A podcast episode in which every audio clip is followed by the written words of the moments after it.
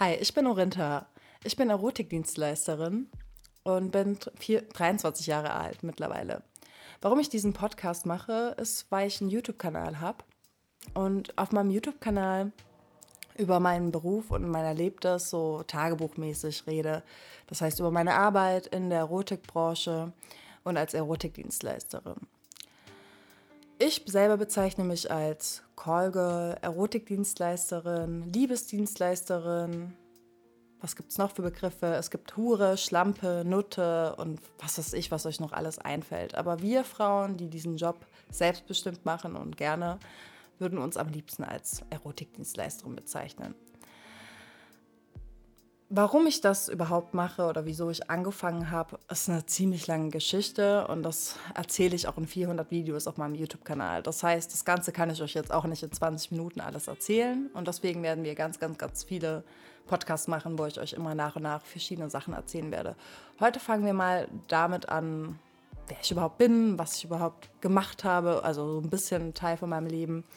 Und ja, also, ich komme ursprünglich aus Stuttgart, bin dort aufgewachsen, ganz normal mein Leben gelebt und bin dann mit 19 in die Sexarbeit reingekommen und nach Berlin gezogen. Seit circa drei Jahren wohne ich jetzt in Berlin, habe dann zwei Jahre diesen Beruf ausgeübt, aber in Stuttgart.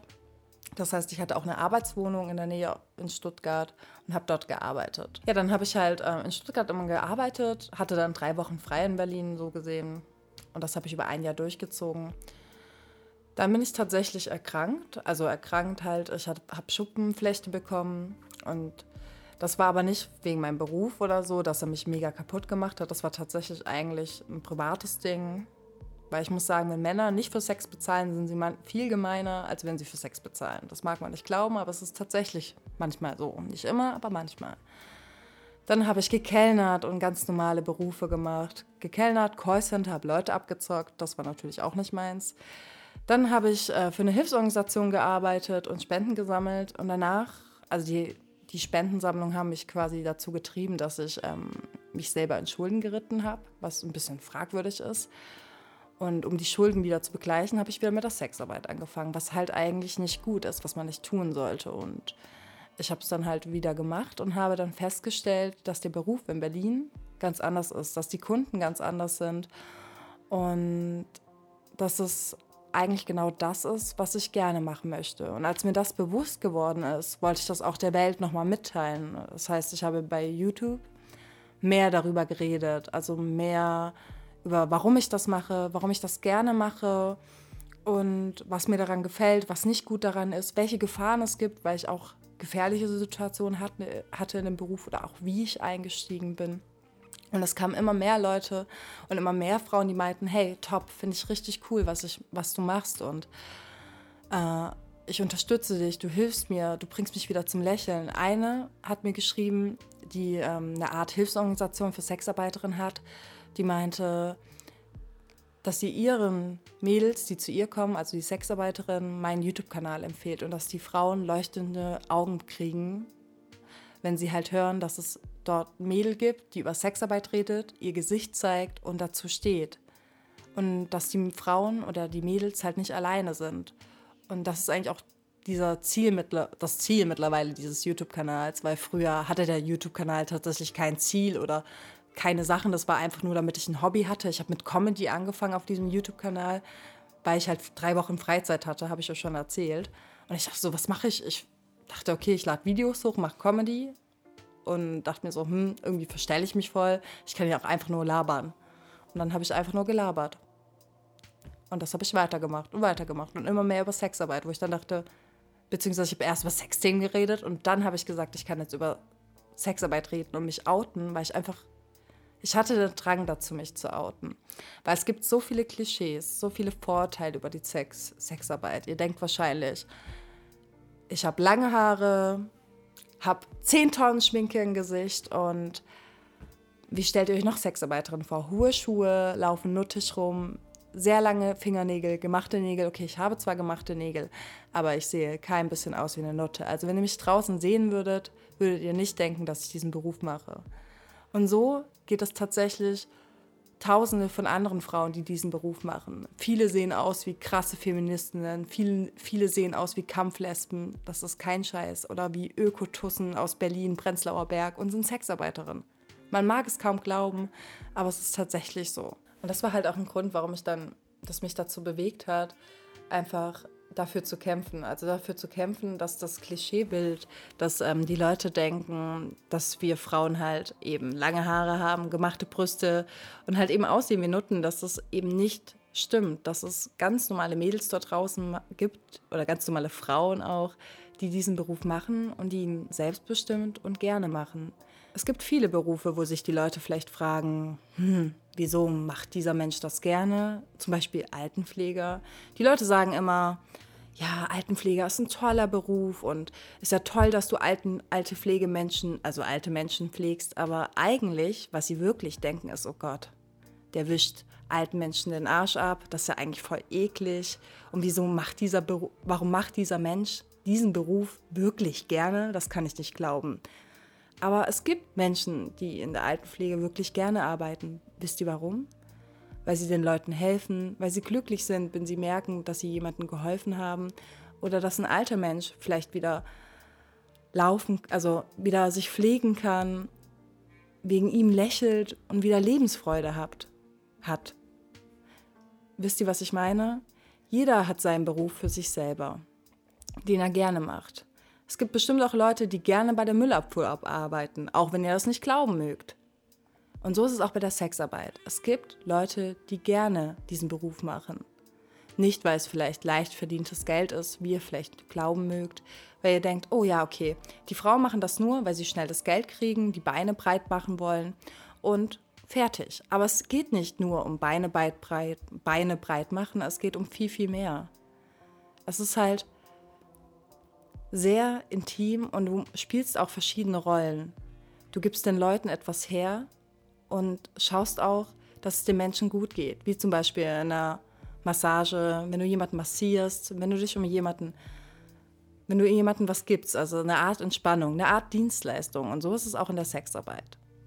Und das den Leuten zu übermitteln oder denen auch nahe zu bringen, ist halt unheimlich schwierig, weil es unheimlich viele Leute auch gibt, die auch bei mir behaupten, zum Beispiel auf meinem YouTube-Kanal, du machst das nur, um Werbung zu machen für dich selber, um mehr Kunden zu kriegen, um noch mehr Geld zu machen, weil es geht immer wieder ums Geld. Alle denken immer wieder, man macht das nur, um Werbung zu machen. Oder auch dieser Podcast. Das denken wahrscheinlich unheimlich viele Leute, diese olle alte Tusse macht den Podcast nur, um Geld zu verdienen. Aber es ist nicht so. Es geht halt wirklich darum, um den Leuten das nahezubringen und damit die Leute das auch, das auch verstehen, dass wir, dass es halt anders ist und dass die ganzen Klischees und die wir aber auch nicht nur in der Sexarbeit haben, sondern überall, dass wir die ablegen müssen, auch diese Vorurteile. Und dafür kämpfe ich halt. Und dafür kämpfe ich auch auf meinem YouTube-Kanal und dafür kämpfe ich auch immer, immer mehr. Und nicht jeder, also jeder von uns hat es nicht leicht. Jeder hatte krasse Geschichten, krasse Erlebnisse oder auch Rückschläge, die uns aber nur stärker gemacht haben. Und ich halt auch. Und deswegen will ich halt einfach auch den Leuten damit helfen, auch wenn es vielleicht manchmal nicht so wirken mag oder wenn viele auch denken, dass es geheuchelt oder auch eben nicht. Und wenn man halt so Sachen erlebt hat, schlechte Sachen, das heißt, meine Eltern sind zum Beispiel gehörlos, also sind taub, die hören nicht. Und dadurch war für mich halt immer so alles so ein bisschen anders. Das heißt, ich habe so ein anderes Menschengespür, weil wenn du gehörlos bist, also wenn du gehörlos bist und Coda-Kind bist, das heißt von Kind von gehörlosen Eltern, ist es halt so, dass du noch mal mehr auf Mimik und mehr auf Gefühlen, Gefühle achtest und mehr auf so wie die Person sich benimmt und den Gesichtsausdruck und das ein bisschen mehr wahrnimmst und dadurch auch mehr in Menschen reinversetzen kannst. Ich habe zum Beispiel auch erst mit drei Jahren sprechen gelernt, was total krass ist, weil meine Stimme, ich hatte extrem viele Sprachfehler, ich kann auch immer noch nicht korrektes Deutsch sprechen. Das hört ihr wahrscheinlich bei manchen Sprachfehlern. Außerdem ist es mein erster Podcast. Und das ist heute halt immer noch so. Und früher war das halt auch so. Und dadurch, dass ich halt auch diese Menschen gerne beobachte, ist es für mich halt auch nochmal der Sexarbeit ein, eine Sache für mich, die ich halt mit einbringen kann. Das klingt jetzt komisch, aber diese Fähigkeit, die meine Eltern mir gegeben haben, haben, kann ich halt mit unter meinem Job einbringen. Also dieses Menschengespür, diese, dieses Gespür auf äh, Mimik oder Gestik zu achten, so wie die Leute sich verhalten oder manche Probleme sogar zu lösen. Wenn zum Beispiel ein verheirateter Mann zu mir kommt und ich merke sehr schnell, dass er eigentlich ein schlechtes Gewissen hat und er das gar nicht will. Also Empathie nennt man das auch. Und wenn ich das merke, dann schicke ich den Menschen auch wieder weg und sage auch, hey, das ist gerade nicht richtig, was du tust. Und eigentlich fühlst du dich auch gerade schlecht deswegen. Und dann gucken mich diese Menschen an und sagen mir, ja, ich fühle mich tatsächlich schlecht. Woher weißt du das? Und das sind dann so Punkte, die mich in meinem Beruf tatsächlich erfüllen und glücklich machen. Könnt ihr euch zum Beispiel, oder wenn ihr jetzt darüber nachdenkt, seid ihr wirklich glücklich in eurem Beruf? Ich glaube, viele würden diese Frage mit Nein beantworten. Denn ihr müsst überlegen, euren Beruf macht ihr euer Leben lang oder vielleicht auch nur eine kurze Zeit. Je nachdem, wie lange ihr das halt machen könnt. Was euer Beruf ist. Wenn ihr jetzt Model seid, könnt ihr das auch nicht 80 Jahre machen, außer ihr seht mit 80 aus wie noch eine super krasse, so wie Heidi Klum, dann könnt ihr das auch noch ein bisschen länger machen.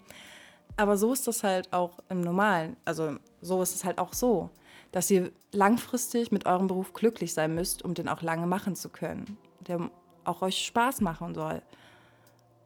Und wenn ich sage, dass ich in der Sexarbeit glücklich bin, wieso darf ich diesen Job nicht machen? Und ja. Und ich sage immer, solange du niemanden wehtust und niemanden verletzt oder niemanden betrügst, dann kannst du das machen. Also in deinem Beruf oder auch privat, du solltest niemanden wehtun. Zum Beispiel war ich vor drei Monaten, ja, also im Oktober, September, Oktober war ich einen Monat in Thailand und habe jemanden kennengelernt, beziehungsweise habe ich mehrere Leute kennengelernt, also viele Thailänder, die natürlich auch ganz andere Ansichten haben vom Leben und von der Mentalität als wir Deutschen eben. Für mich war das auch sehr schwierig, den Leuten zu sagen, was ich beruflich mache. Ich bin alleine durch Thailand gereist, habe mich aber bei manchen tatsächlich überwunden, ihnen es zu erzählen. Einen habe ich das in Nachhinein erzählt und er war halt Buddhist. Mit manchen von denen hatte ich halt auch Sex, ja, also privat. Und er hat mir, und ich habe mir dann gesagt, hey, ich bin kein guter Mensch. Und er meinte, wieso? Und ich meinte zu ihm, naja, ich bin Sexarbeiterin, also in Deutschland verkaufe ich meinen Körper. Und er hat mir dann gesagt, beziehungsweise auch geschrieben, solange du niemandem wehtust und solange du glücklich bist, dann ist es doch nichts, was schlimm ist. Und er hat mich gefragt, bist du glücklich? Und ich meinte, ja, der Beruf macht mir Spaß. Warum denkst du, dass, du, dass es böse ist? Und das hat mich nochmal richtig ähm, mir zu denken gegeben, wie ich halt über das denke. Denn zum Beispiel denkt man, wenn man halt ins Ausland geht, dass vielleicht diese Menschen denken würde, dass es richtig schlimm ist oder dass dieser Beruf richtig schlimm ist. Und diese Aussage, dass solange du glücklich bist und niemandem wehtust und es dir wirklich gefällt, warum solltest du dich eigentlich dafür schämen oder warum solltest du selber es verurteilen? Denn im Endeffekt verurteile ich oder wir es nur, weil uns die Außenwelt immer von außen sagt, das ist schlecht, das ist scheiße, das kannst du nicht machen, nee, mach das nicht. Und wir dann sagen, hm, du hast recht, nee, du kannst dieses pinke T-Shirt nicht tragen, ja. Das ist einfach nur Ganz ehrlich, bei manchen Männern sehen zum Beispiel pinke T-Shirts richtig gut aus, aber weil die Außenwelt sagt, ey, wenn du ein pinkes T-Shirt trägst, es sieht das kacke aus, schämen sich Leute dafür und trauen sich nicht dazu. Und darum geht es eigentlich. Es geht halt um den Mut, eben sich nicht immer von der Außenwelt leiten zu lassen oder sich nicht immer von der Außenwelt das zu sagen, was eigentlich ist. Weil meistens stimmt das manchmal gar nicht oder ist es halt, wir wollen mit der Masse gehen, wir wollen versuchen, möglichst nichts aufzufallen und gleich zu sein und auch nicht verurteilt zu werden oder dass die Leute oder der Nachbar nebenan über uns lästert oder schlecht über uns redet. Aber eigentlich können wir auf die Meinung dieser Leute auch scheißen. Und ich hoffe, ich konnte das euch auch nahe bringen. Und es gibt noch ein Klischeebild, über das will ich sprechen. Viele haben ja das, ihr kennt wahrscheinlich alle Hamburg, oder? Hamburg steht für Prostitution, Kriminalität und hartes Nehmen. Ich habe tatsächlich nie wirklich daran geglaubt. Also ich dachte immer, diese Geschichten, die dort erzählt werden, sind ein bisschen überspitzt, vielleicht ein bisschen übertrieben. Ich hatte oft Gäste bei mir, die mir zum Beispiel erzählt haben, dass sie auf dem Hamburger Kiez waren und zwei Frauen sie halt abgezockt haben, da die Männer tatsächlich teilweise noch Jungfrauen waren und dort am Hamburger Kiez ähm, zum ersten Mal für Sex bezahlt haben und dann halt abgezockt wurden. Und solche Geschichten hört man ziemlich oft aus Hamburg.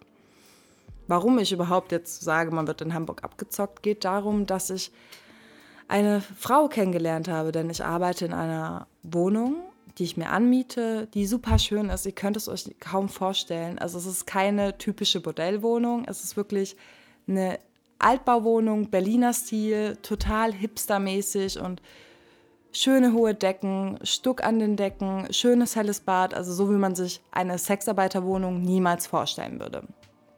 Und da man sich halt ganz normal wie Zimmer mieten kann, habe ich auch immer mal wieder verschiedene Arbeitskolleginnen und Frauen, die immer wieder mal dazukommen. Und so habe ich eine Frau kennengelernt aus dem Business, die zufällig auch aus Hamburg kam, die so ähnlich heißt wie ich. Also ich heiße ja Orinta und der Name ist auch echt. Und sie heißt eben Olita. Und den Namen kann ich auch erwähnen, da es nur ihr Künstlername ist. Also wenn ihr den mal im Internet seht, könnt ihr gerne mal Hassmail schreiben. Nein, Spaß. Aber sagen wir mal so, ich habe mich ziemlich gut mit ihr verstanden, beziehungsweise dachte ich es. Sie hat mir erzählt, dass sie einen Zuhälter als Freund hat und ich habe mir nichts dabei gedacht. Also, ja, okay, sie ist mit einem Zuhälter zusammen, aber mittlerweile denke ich, dass es wahrscheinlich wirklich ihr Zuhälter war und nicht, dass sie mit ihm zusammen war. Auf jeden Fall war das Ganze komisch, dass sie halt in Berlin war und Darauf gehe ich aber gleich weiter ein. Wir haben uns auf jeden Fall gut verstanden. Der Moment, wo ich sie richtig mochte, war einfach, ich kam nach Hause und ich höre, wie es staubsaugt. Und ich denke mir, okay, cool, sie staubsaugt. Das macht sie sympathisch. Und ich sehe da einen hübschen, heißen Studenten, der gerade staubsaugt, halbnackt. Und ich dachte mir, okay, welche Sauerei, Sauerei haben die denn gemacht? Also bin ich in die Küche und habe sie gefragt, äh, warum staubsaugt er? Ja, naja, das ist ein Putzsklave und er bezahlt dafür, dass er putzen kann. Und ich war so fasziniert davon, dass ich meinte, ich glaube, ich habe dich echt gerne.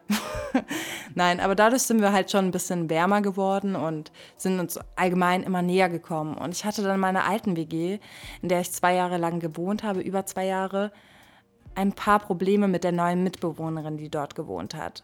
Also habe ich mich dazu entschlossen, auszuziehen. Und da ich mich mit meiner Arbeitskollegin, mit der aus Hamburg, relativ gut verstanden habe, habe ich sie gefragt, ob sie nicht Lust hätte, mit mir zusammenzuziehen. Aber ich konnte nicht ahnen, dass das die dümmste Idee in meinem ganzen Leben sein wird oder mitunter einer der dümmsten Ideen. Da wir einen sehr netten Vermieter hatten, der sehr viele Wohnungen in Berlin hat, haben wir ihn gefragt, ob er nicht was hat in Berlin für uns. Also quasi so unter der Hand, also ohne dass wir halt Schufa und sowas ähm, geben müssen, was halt eben auch ein Fehler war. Und er meinte, ja klar, guckt euch die Wohnung an. Das haben wir dann gemacht und wir haben auch sehr, relativ schnell entschlossen, zusammenzuziehen. Ich hatte auch ein ganz komisches Gefühl in der Magengrube, aber ich habe mir nichts dabei gedacht und gedacht, das wird schon. Dazu kam, dass die Wohnung auch echt am Arsch der Welt ist von Berlin. Also gefühlt so, du kannst ähm, nicht einfach mal feiern gehen, weil du irgendwie eine halbe Stunde von dort brauchst oder 40 Minuten. Und es ist halt einfach so ein bisschen abgekapselt und du fühlst dich wie im Dorf. Naja, auf jeden Fall war alles gut. Einmal haben wir uns wirklich richtig schlimm gestritten. Und dann meinte ich zu Vermi meinem Vermieter, hey, ich will ausziehen, die Frau ist irre. Auf einmal behauptet die, dass alles meins ist, weil sie hat auf einmal angefangen, das ist meins, das ist meins, das darfst du nicht benutzen, kauf dir das selber und das. Und dann dachte ich mir, okay, ganz schön komisch. Weil ich habe ihr auch vertraut, weil ich eigentlich auch bei Leuten immer so einen Geldtest mache. Da ich schon oft verarscht wurde und viel Geld verloren habe, leicht den Leuten am Anfang immer Geld und schaue, ob ich es zurückbekomme. Ich habe es von ihr zurückbekommen. Also dachte ich, ich kann ihr vertrauen. Und sie wusste das aber, weil sie eine krasse Schauspielerin ist. Naja, weiter geht's im Kontext. Auf jeden Fall, auf jeden Fall ist sie dann ganz komisch eine Woche verschwunden und wir haben uns alle Sorgen gemacht. Und das Komische war halt, wir hatten eine Putzfrau und sie kam, aber sie hat ihre Zimmer abgeschlossen und sie war dann halt nicht da. Und ich dachte mir schon, okay, komisch. und habe ihr dann geschrieben und sie hat nicht geantwortet. Und mein Vermieter, sie hat tatsächlich halt vier Wochen, weil du hast halt immer so eine Wochenmiete in der Wohnung, wo wir halt auch zusammen gearbeitet haben, hat sie halt nicht bezahlt und hat ihm auch Geld geschuldet. Und er hat sich halt auch gefragt, wo sie denn bleibt. Ich habe dann eine Rechnung dann erhalten, drei Tage später, nachdem sie verschwunden ist, von der Matratze. Das klingt jetzt komisch. Die ich angeblich bestellt habe. Und ich dachte mir, hä, woher kommt denn die Matratze? Und wer hat meine Daten geklaut? Ich dachte schon, dass ich meine Bankkarte irgendwie verloren habe oder dass irgendjemand über meinen Namen eine Matratze bestellt hat. Und mein Freund, ja, mein Partner, er meinte so, hä, wer bestellt denn eine Matratze? Das ist viel zu unhandlich und viel zu unkomfortabel. Und ich meinte, ja, das stimmt, wer sollte eine Matratze bestellen? Er meinte dann so, safe, das war hundertprozentig deine Mitbewohnerin. Und ich habe bis zum Schluss geglaubt, nein, das war nicht meine Mitbewohnerin. Die würde doch niemals über meinen Namen etwas bestellen. Niemals. Ich habe aber dann relativ schnell herausgefunden, als ich dann bei der Polizei war und immer noch irgendwie behauptet habe, dass sie es nicht war, dass sie es doch war. Und sie hat tatsächlich bis zum Schluss behauptet, dass sie nicht diese Matratze bestellt hat, dass sie es nicht war und hat mich ganze Zeit angelogen. Das ganze Spiel ging dann auf jeden Fall noch weiter. Sie kam kurz zurück und ist dann wieder abgehauen. Hat natürlich nichts bezahlt, dann musste ich checken, ob sie die Miete bezahlt hat. Nein, die Miete, die ich ihr gegeben habe, hat sie natürlich nicht bezahlt. Das heißt, ich habe auf echt vielen Schulden gehockt, die ich jetzt aber bezahlt habe. Und äh, sie ist untergetaucht. Das heißt, ich muss auch diese Wohnung jetzt neu vermieten. Das Schlimme ist ja auch, dass sie ihre Zimmer abgeschlossen hatte und ich überhaupt nicht rein konnte. Ich habe hab sie aber jetzt vor kurzem aufgemacht und habe dann nochmal richtig viele Dinge erfahren, dass diese Frau eigentlich ein Doppelleben hat, dass diese Frau einen Sohn hat, von dem ich nichts wusste und dass diese Frau die gleiche Scheiße, die sie jetzt abgezogen hat, die ich euch jetzt erzählt habe, in der alten Wohnung auch abgezogen hat. Und genau deswegen im Endeffekt auch so schnell wegziehen wollte, weil sie unheimlich viele Rechnungen hatte. Als ich den Mietvertrag gesucht habe, habe ich so viele, so viele böse Briefe gesehen. Sie hat immer Sachen bestellt und sie nicht bezahlt. Und ich dachte mir nur so, krass, du bist mit so einer heftigen kriminellen Frau zusammengezogen. Und das wusste ich nicht. Und deswegen auch Hamburg. Also das heißt nicht, dass alle Frauen aus Hamburg kriminell sind. Aber ich hätte mir halt schon eigentlich die Frage stellen sollen, als sie mir gesagt hat, hey, mein Freund ist Zuhälter. Und so viel zudem. Also wenn das nächste Mal, wenn ihr eine Frau kennenlernt und sagt, und sie sagt, hey, mein Kumpel ist Zuhälter, dann ist das Fazit der Geschichte, rennt ganz, ganz, ganz, ganz weit weg. Ich meine es ehrlich.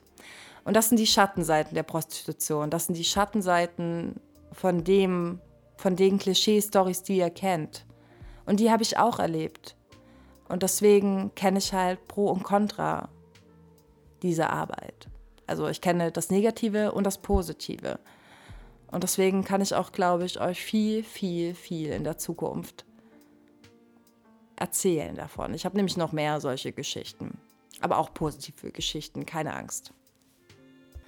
So, das wird also, das ist so im Endeffekt mein erster Podcast. Ich weiß auch gar nicht, über was ich eigentlich alles reden soll. Deswegen ist es auch ein totales Wirrwarr. Aber ich denke, das ist eigentlich so ein bisschen ganz gut, um mich auch ein bisschen kennenzulernen und um vielleicht auch so ein bisschen zu sehen, wie ich so ein bisschen ticke oder was so meine Gefühlslagen sind. Ich werde auch ähm, viel mehr noch Podcasts auch mehr über sexuelle Erfahrungen oder auch über berufliche Erfahrungen reden, die ich halt schon gemacht habe. Dann auch vielleicht mit meiner besten Freundin euch auch ein paar Geschichten erzählen so für die Zukunft, damit ihr auch wisst, wo vielleicht hier die Podcasts quasi hinführen werden.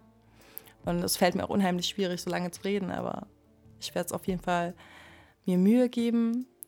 Und ja, und mein Plan ist auch so, einmal im Monat so einen Podcast zu machen, wenn er euch gefällt. Manchmal vielleicht auch ein bisschen länger. Erstmal wird der hier ziemlich kurz gehalten sein, das heißt wahrscheinlich 20 Minuten oder 15 Minuten, ich weiß es noch nicht. Aber das sind so, das ist so der Plan erstmal. Und genau, wie das überhaupt entstanden ist, dass ich einen Podcast gemacht habe, würde euch vielleicht interessieren. Ähm, da ich, glaube ich, eine Stimme habe, die nicht unfassbar schrecklich klingt und, glaube einigermaßen okay ist, um dabei einzuschlafen.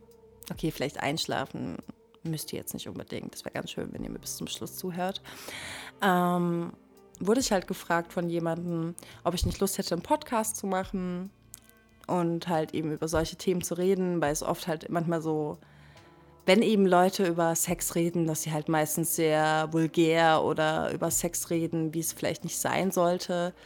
Und man sich so denkt, nein, das ist nicht das, was real ist, wurde ich halt gefragt, ob ich Lust habe, das zu machen, um halt auch ein anderes oder ein neues Schema oder neues, neuen Stil quasi mit einzubringen, wurde ich gefragt, ob ich Lust habe, das zu machen. Und deswegen habe ich es auch mal ausprobiert oder wir probieren es quasi jetzt aus.